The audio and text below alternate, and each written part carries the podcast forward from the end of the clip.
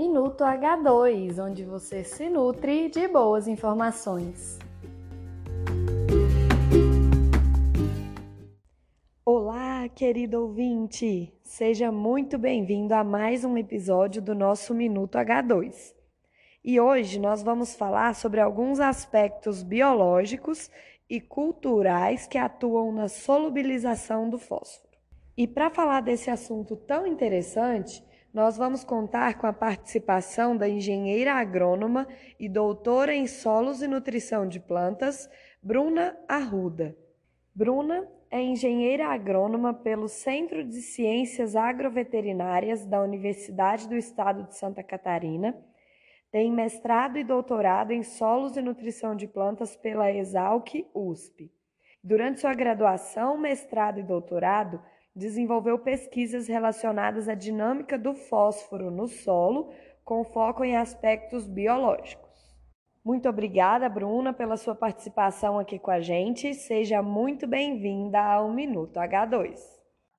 Olá, Marluce. Eu que agradeço o convite. É um prazer poder participar desse podcast com vocês. Bruna, os microorganismos afetam diretamente a habilidade das plantas em adquirir fósforo do solo por meio de vários mecanismos. De que forma esses microorganismos atuam? Bom, Marluce, as plantas elas são capazes de absorver íon fosfato. Quando esse íon está ligado a outros componentes, ele necessita ser liberado para possibilitar a absorção pelas plantas. Quando o fósforo está ligado a materiais inorgânicos, a liberação pode ser feita através da solubilização pela acidificação, sendo que essa acidificação ela pode ser realizada por microorganismos ou pelas plantas. Para isso, esses organismos liberam ácidos orgânicos que são capazes de liberar os íons fosfatos da solução do solo para então serem disponibilizados às plantas.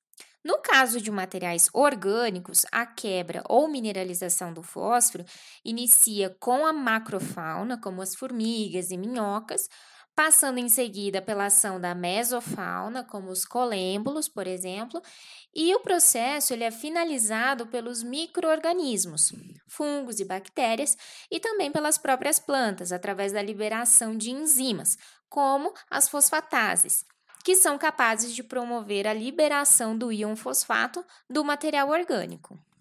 Nós sabemos que existem bactérias que exercem a função de solubilizadores de fósforo no solo, né, Bruna? Você poderia citar para a gente quais são as bactérias que desempenham esse papel com maior eficiência nos diferentes tipos de solo?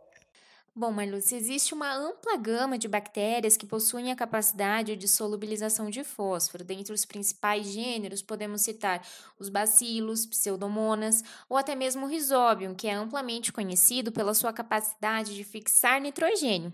E essa é uma das principais lições que nós temos no mundo das bactérias, ou seja, elas acabam se adaptando às condições do meio e realizando funções de acordo com a sua demanda metabólica. E a isso chamamos de plasticidade metabólica. Quanto à eficiência, esse é um questionamento muito interessante, pois isso pode depender de como essas bactérias irão interagir com a comunidade microbiana existente no solo que ela está sendo inoculada. No entanto, observamos que, por exemplo, algumas cepas de bacilos subtilis têm sido usadas como inoculantes bacterianos capazes de aumentar a disponibilidade de fósforo às plantas. Bruna, além dos processos de solubilização de fósforo, outro processo que ajuda as plantas na aquisição desse nutriente é a chamada associação micorrízica. Em que consiste esse processo e quais fatores podem afetá-lo?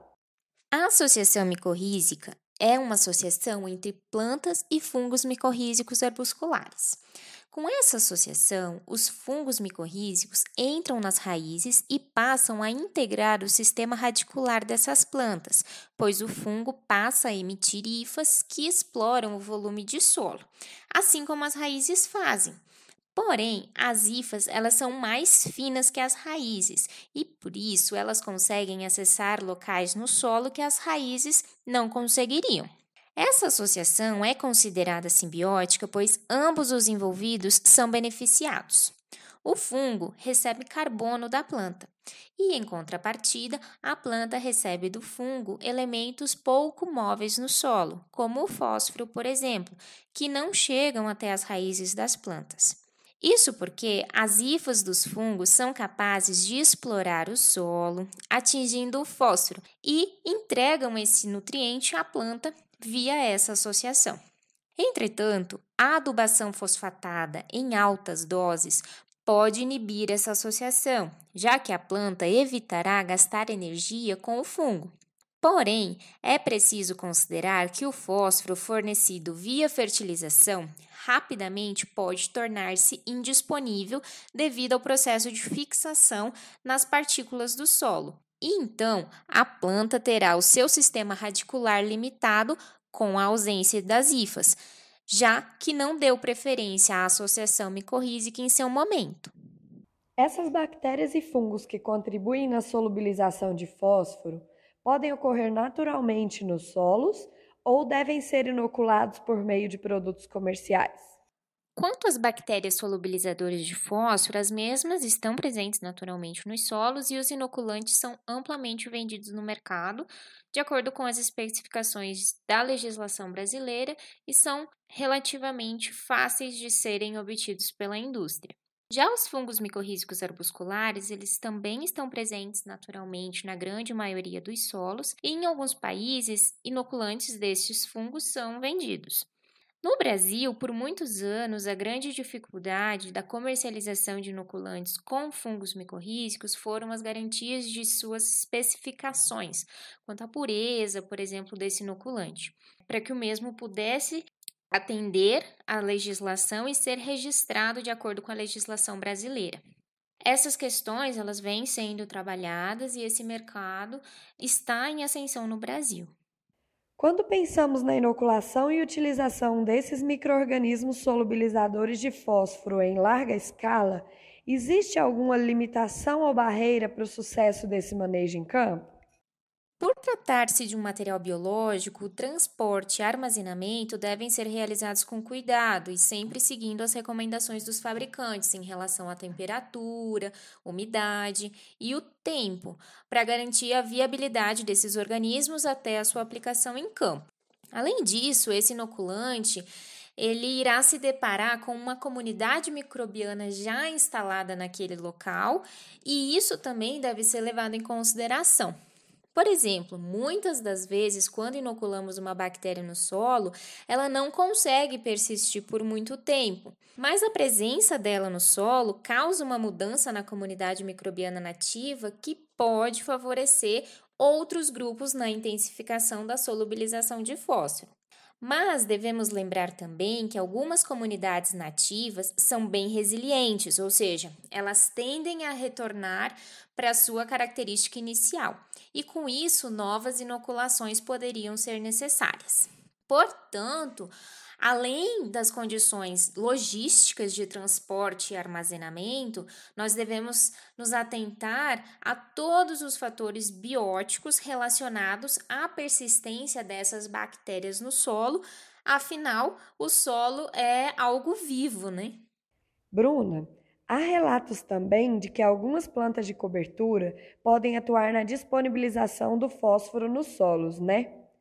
Então, para finalizar, você poderia nos indicar quais são as plantas mais utilizadas para essa finalidade e de que forma o produtor pode apostar no manejo e uso dessas plantas? As plantas de cobertura elas são recomendadas para melhorar os atributos físicos, químicos e biológicos do solo. Para a ciclagem do fósforo, plantas com sistema radicular amplo são mais recomendadas, como a braquiária, já que as mesmas são capazes de absorver e acumular o fósforo em sua biomassa, que será deixada no solo para a ciclagem natural. A crotalária também é eficiente na ciclagem do fósforo, com o adicional de ser uma leguminosa auxiliando também na ciclagem de nitrogênio.